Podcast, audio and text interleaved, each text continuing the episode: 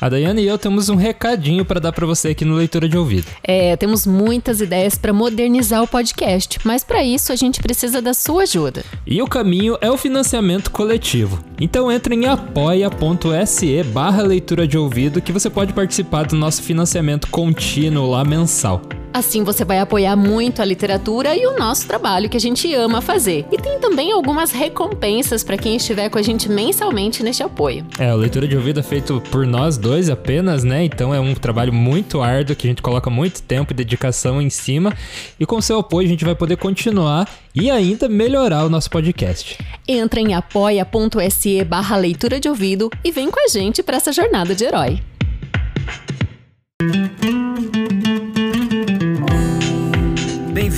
À Leitura de Ouvido, o podcast que transforma linhas em ondas sonoras. O podcast é produzido por mim, Lucas Piaseski, e também produzido e narrado por Diana Basquim. O Leitura de Ouvido de hoje traz o ensaio O Sol e o Peixe, de uma das mais importantes escritoras inglesas de todos os tempos, Virginia Woolf. Este é um ensaio que dá título à coletânea organizada pelo tradutor Thomas Tadeu, na qual se reúnem nove de suas prosas mais poéticas. Virginia Woolf nasceu em Londres e viveu de 1882 a 1941. Neste texto, a autora contrasta a visão de um eclipse total do Sol com a dos peixes no aquário de Londres. Boa leitura! O Sol e o Peixe, de Virginia Woolf. É um jogo divertido, especialmente para uma manhã sombria de inverno. Dizemos para o olho: Atenas, Segesta, Rainha Vitória, e esperamos tão submissamente quanto possível para ver o que acontecerá em seguida. E é possível que nada aconteça, e é possível que muitas coisas aconteçam, mas não as coisas que poderíamos esperar. A velha dama com óculos de aros de tartaruga, nossa falecida rainha, está bastante vívida, mas de alguma forma ela se juntou com um soldado em Piccadilly que se abaixa para pegar uma moeda. Com um camelo amarelo que passa, gingando, por uma arcada nos Kensington Gardens. Com uma cadeira de cozinha e um distinto e idoso cavalheiro que abana seu chapéu. Abandonada anos na mente, a ela se agrudaram todos os tipos de matéria. Quando dizemos Rainha Vitória, desenhamos uma coleção tão heterogênea de objetos que seria preciso ao menos uma semana para ordená-la. Por outro lado, podemos dizer para nós mesmos Mont Blanc ao amanhecer, Taj Mahal ao luar, e a mente continua uma folha em branco pois um cenário só sobrevive na estranha poça em que depositamos nossas memórias se tiver a boa sorte de se juntar a alguma outra emoção pela qual ela é preservada.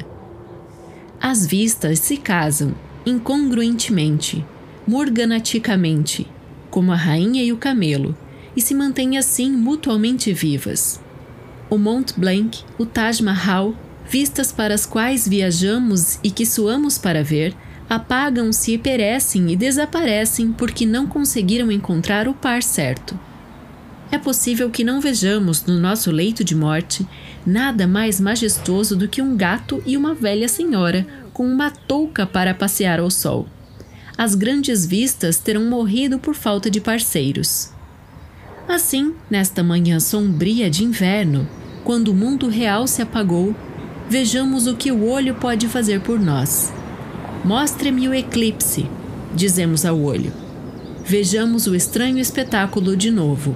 E imediatamente vemos, mas o olho da mente, apenas por obsequio, é um olho, é um nervo que ouve e cheira, que transmite frio e calor, que está ligado ao cérebro e estimula a mente a discriminar e a especular. É apenas por uma questão de brevidade que dizemos que vemos imediatamente uma estação de trem à noite. Uma multidão está reunida atrás de uma barreira, mas que multidão curiosa! Trazem impermeáveis pendurados nos braços, nas mãos carregam maletas. Tem uma aparência provisória, improvisada. Tem aquela unidade comovente e perturbadora que vem da consciência de que eles, mas aqui seria mais próprio dizer nós, têm um propósito em comum. Nunca houve propósito mais estranho do que o que nos juntou naquela noite de junho na estação ferroviária de Euston. Nós íamos ver a aurora. Trens como os nossos estavam, naquele exato momento, dando a partida em toda a Inglaterra para ver a aurora. Todos os narizes apontavam para o norte.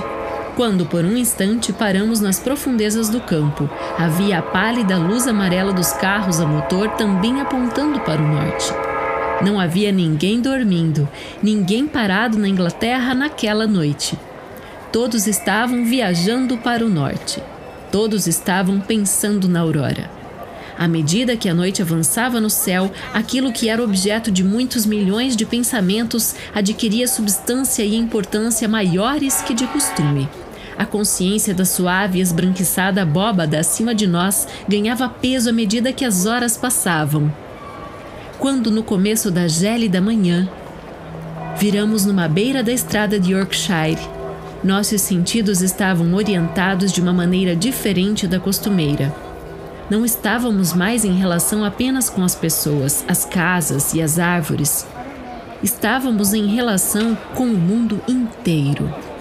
Viemos não para nos alojar no quarto de uma pousada, viemos para umas poucas horas de intercurso incorporal com o céu. Estava tudo muito pálido. O rio estava pálido e os campos, repletos de grama e de flores em perdão que deveriam ter sido vermelhas, não tinham nenhuma cor. Mas ficavam ali sussurrando e ondulando em torno das casas descoloridas. Agora a porta da casa se abria e dela saíam, para se juntar à procissão, o agricultor e sua família, em suas roupas domingueiras, limpos, sombrios e silenciosos, como se estivessem subindo a ladeira para ir à igreja. Ou às vezes as mulheres simplesmente se inclinavam nos parapeitos das janelas dos quartos do andar de cima para ver a procissão passar, aparentemente com divertido desdém, eles percorreram centenas de quilômetros e para quê? Pareciam dizer elas em completo silêncio. Tínhamos a estranha sensação de estar comparecendo a um encontro marcado com um ator de proporções tão vastas que chegaria silencioso e estaria em toda parte. Quando chegamos ao local do encontro, uma alta montanha cujos morros estendiam seus braços pela úmida e escura charneca lá embaixo, também nós tínhamos assumido, embora estivéssemos sentindo frio e os nossos pés enfiados num lamaçal marrom provavelmente estivessem ainda mais frios, embora alguns de nós estivessem agachados, cobertos com impermeáveis, comendo em meio a xícaras e pratos, e outros estivessem fantasticamente bem vestidos e ninguém com sua melhor cara. Tínhamos assumido ainda assim certo ar de dignidade. Ou talvez melhor, tivéssemos abandonado as estreitas marcas e etiquetas da individualidade. Estávamos alinhados em silhueta contra o céu e tínhamos a aparência de estátuas postadas em destaque na crista do mundo. Éramos muito, muito velhos. Éramos homens e mulheres do mundo primevo vindos para saudar a aurora. Essa deve ter sido a impressão causada pelos adoradores de Stonehenge, em meio a tufos de grama e blocos de pedra. De repente, do carro motor de algum fidalgo de Yorkshire saltaram quatro enormes e esguios cães rubros, predadores do mundo antigo, pelo jeito cães de caça, saltitando e cheirando o chão, no rastro de algum veado ou javali. Enquanto isso, o sol nascia. Uma nuvem resplandecia tal como resplandece uma cortina quando a luz aumenta lentamente por detrás. Dela caíam serpentinas douradas em forma de cunha, marcando as árvores no Vale Verde e nos povoados marrom-azulados. No céu atrás de nós, ilhas brancas nadavam em lagos azul claros. Era um céu aberto e límpido, mas à nossa frente uma acumulação de neve fofa tinha se formado. Entretanto, enquanto observávamos, víamos que ela se mostrava aqui e ali, desfeita e rala. O dourado aumentou por um tempo, fazendo a alvura derreter-se e virar uma gaze flamejante que se tornava frágil, cada vez mais frágil, até que por um instante vimos o sol em torno o seu esplendor. Houve então uma pausa. Houve um momento de suspense, como que precede uma corrida. O juiz, com o relógio na mão, contava os segundos. Agora foi dada a partida. o sol tinha que correr atrás das nuvens e alcançar a meta, que era uma delicada transparência situada à direita, antes que os sagrados segundos chegassem ao fim. Ele partiu. As nuvens lançavam todo tipo de obstáculos em seu caminho. Elas se obstinavam, elas atrapalhavam, ele arremetia atrás delas. Podia-se senti-lo quando estava invisível, disparando e voando. Sua velocidade era tremenda. Agora estava à vista e vivo. Agora, encoberto e sumido. Mas sempre se podia senti-lo voando e avançando através da escuridão em direção à sua meta. Por um segundo, ele emergiu e mostrou-se para nós atrás de nossos óculos um sol escavado, um sol crescente. Era prova, talvez, de que estava dando o melhor de si para nosso proveito. Agora fazia o seu último esforço, agora estava completamente coberto, os momentos passavam, todos conferiam seus relógios. Os sagrados 24 segundos tinham começado a menos que conseguisse superar as dificuldades antes que o último segundo tivesse terminado, ele perdera. Contudo, podia-se senti-lo rasgando e correndo por trás das nuvens para conseguir passar, mas as nuvens o retinham. Elas se espalhavam, se adensavam, retardavam-no, amorteciam-lhe a velocidade.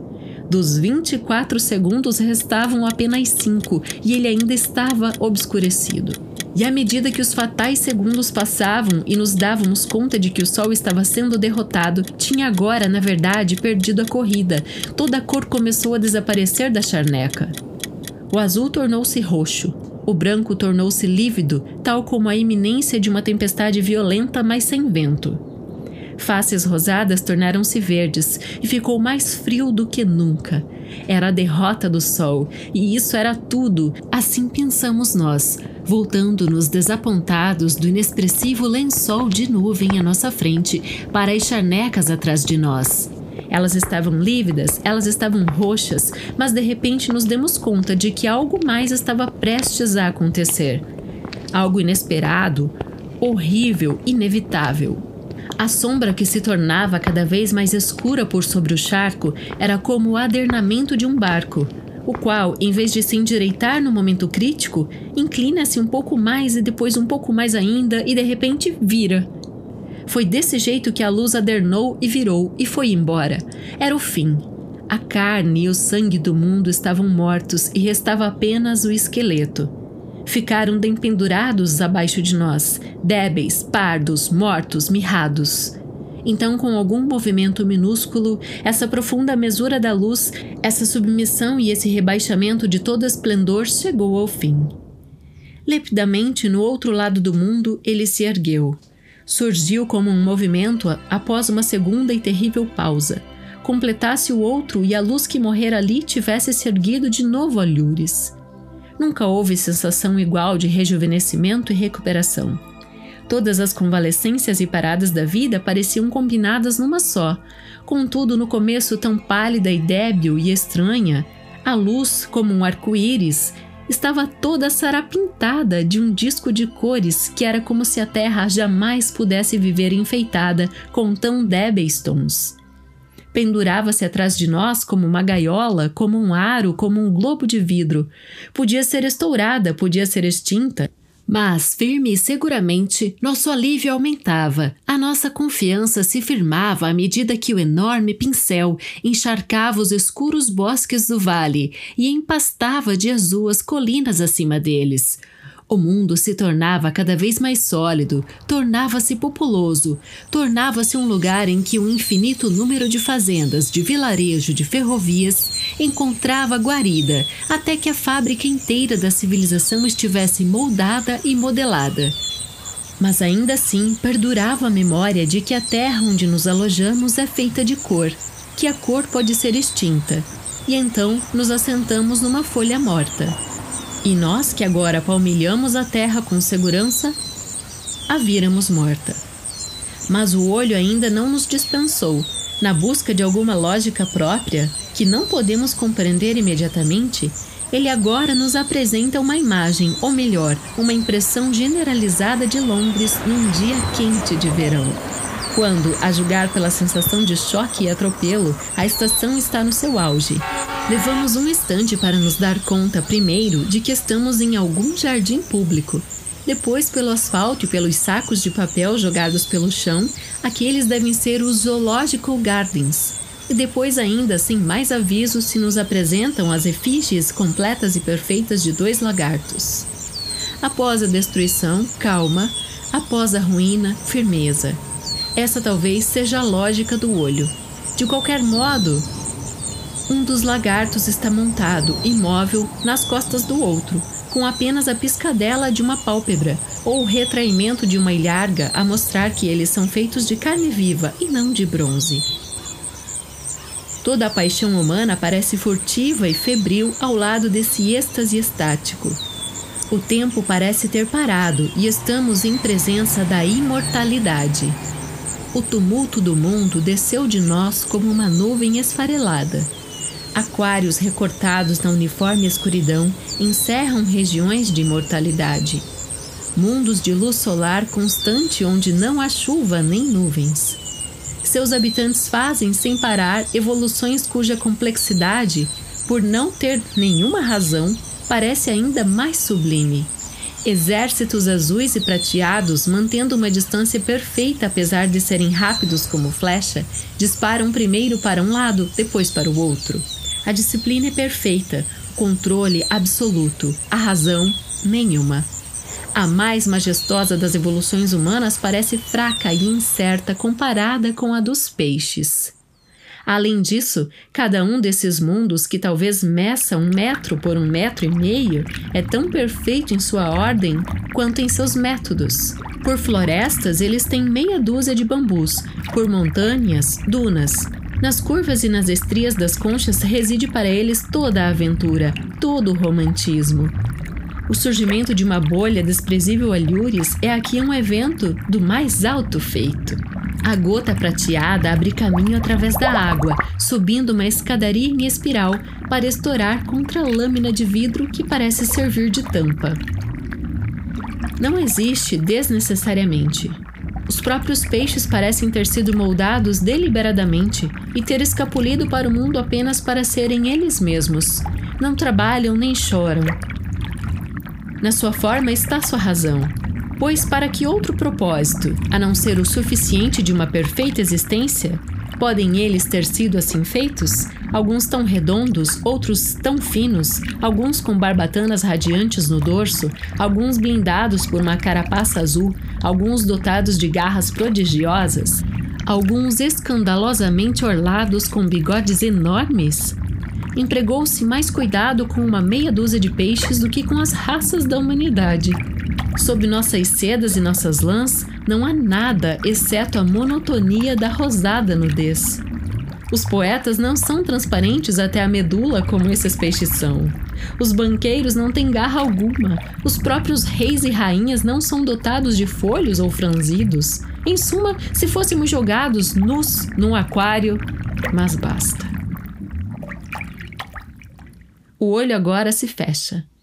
Ele nos mostrou um mundo morto e um peixe imortal.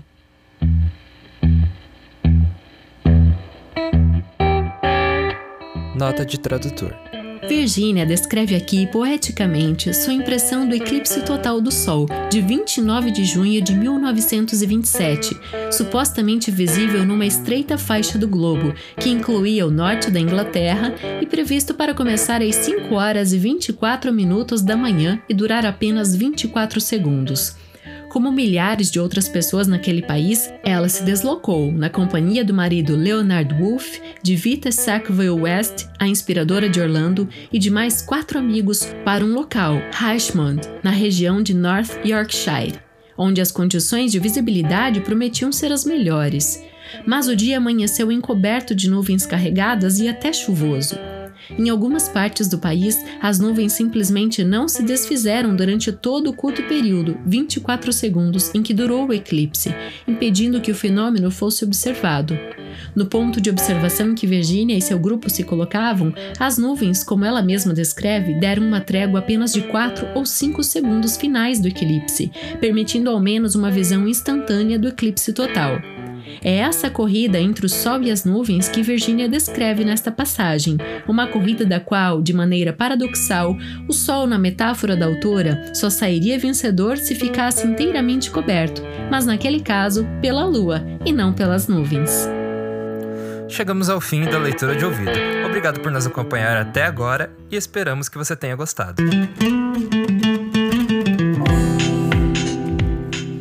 Quer sugerir alguma obra ou até mesmo anunciar neste podcast? Então entre em contato com lucaspiasesc.gmail.com ou daipasquim.gmail.com e a gente te vê na próxima leitura.